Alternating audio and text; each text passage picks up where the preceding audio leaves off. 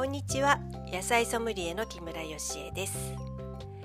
えー、ここに3週間おきくらいに低気圧の関係だと思うんですが、えー、頭痛とかめまいが起きてしまいます。で昨日は梅干しとりんごぐらいしかねほとんど口にしていなくてうんと食べられない状態だったんですけれども今朝は、えー、体調が少し落ち着いていたのでヨガに行ってきましたでレッスンが始まってものの数分で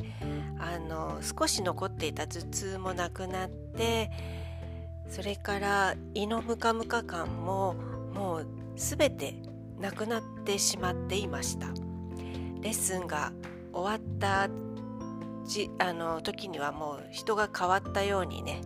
もう元の体調に戻りました。えー、とてもね呼吸があの低気圧の時には浅くなっているそうでこのヨガをするとねすごく呼吸に意識を向けるので丁寧な呼吸をするのであのとてもすっきりできたのではないかなと思います。それから、えー、骨をねなんか動かしてる感覚があったのでね、えー、肋骨と肋骨この骨と骨の間が空いている感覚もあったし歩いていてあの骨盤がね滑らかに動くっていう感覚がありました、えー、もう今日ほどあのヨガに行ってよかったなって思ったことはないぐらいそんな感覚で帰ってきました、えー、皆さんもねこれからまたあの台風などもあるので気をつけて何か自分に合ったその心地よい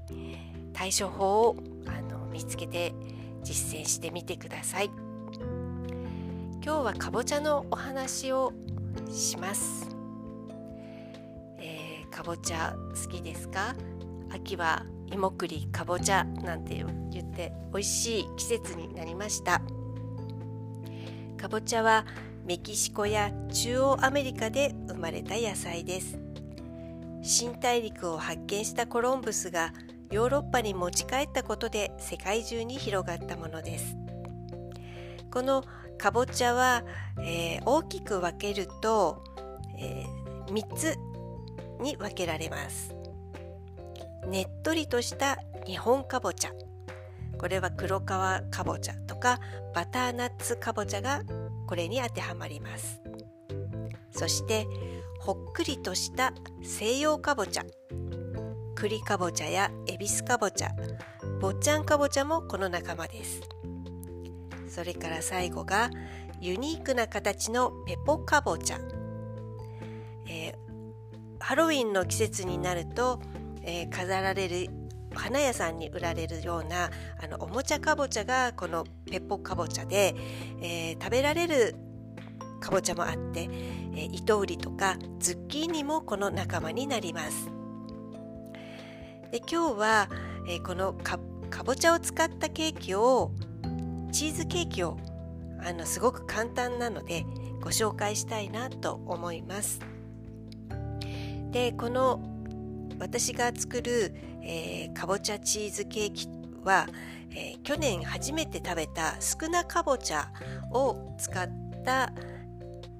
ものになります。で少なかぼちゃはこの3つのカテゴリーの中の西洋かぼちゃほっくりした西洋かぼちゃの仲間になります。岐阜県高山市で栽培されている、えー、伝統野菜になります。皮が薄くて、えー、ホクホクした甘みの強いかぼちゃになります。皮は薄い緑色をしていてあの丸っこくなくって細長い形をしています。でこの甘さを生かして、えー、お菓子作りとかあとかぼちゃのサラダとかコロッケなどにするといいかなと思います。それでは早速このチーズケーキかぼちゃのチーズケーキの作り方をお話ししますね、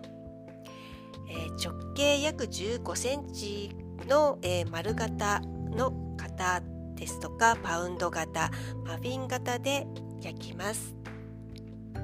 えー、材料はクリームチーズが 100g 蒸したかぼちゃが 100g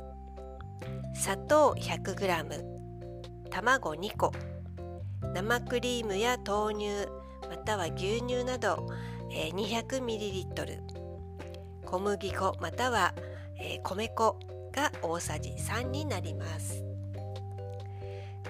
えー、かぼちゃはレンジや蒸し器で、えー、柔らかくしてください。あとは残りの材料と一緒にして、えー、ハンドブレンダーなどで混ぜて170度に予熱したオーブンで40分焼くだけです。でこれは焼きたてよりも一晩冷蔵庫で冷やすととても美味しいです。えー、かぼちゃがもうちょっともうちょっと入れたいとか砂糖もう少し減らしてもいいかなっていう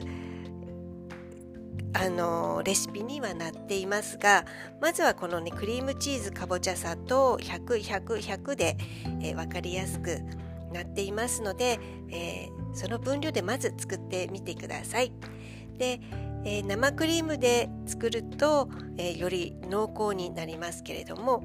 まあ、豆乳でもいいです豆乳だと結構あっさりしてて美味しいです。それからうちは小麦粉がねあの小麦粉をいつも持っていないので米粉で、えー、作っています。この少なかぼちゃを去年初めて食べた時はあのまあ、食べ方がちょっとよくわからなかったんですけれども皮がねとにかく薄いので、まあ、割輪切りにしてもうあの切りやすいのでねあの結構ね使い勝手が良かったです。であの私は蒸し野菜を蒸して食べるのが好きなのでとりあえず蒸してみようと思ったらすごく甘かったのでこれはちょっとお菓子作りに、えー、最適だなと思って作ってみました。え簡単ですので是非皆さん作ってみてくださいね今日もお聴きくださりありがとうございました。